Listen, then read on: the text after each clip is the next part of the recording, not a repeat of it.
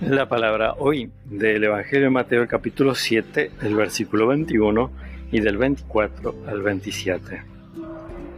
Jesús dijo a sus discípulos, no son los que me dicen Señor, Señor, los que entrarán en el reino de los cielos, sino los que cumplen la voluntad de mi Padre que está en el cielo.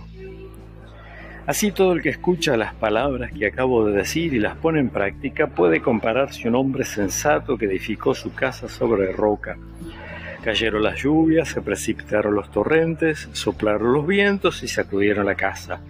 Pero ésta no se derrumbó porque estaba construida sobre roca.